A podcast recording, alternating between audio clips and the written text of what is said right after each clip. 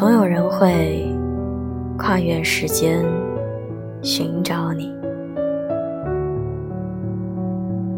就像当初你不愿意听的歌，总有一天会为一个人而听；当初你不愿意品尝的食物，总有一天会为一个人去品尝。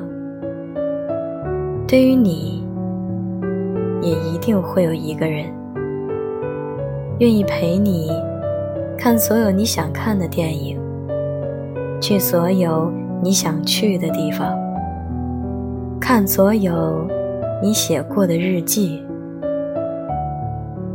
所有关于爱的到来，不是遇到了阻挡，而是只是时间问题。我是妍希。晚安，好梦哦。如果你喜欢我的声音，不要忘了点击关注。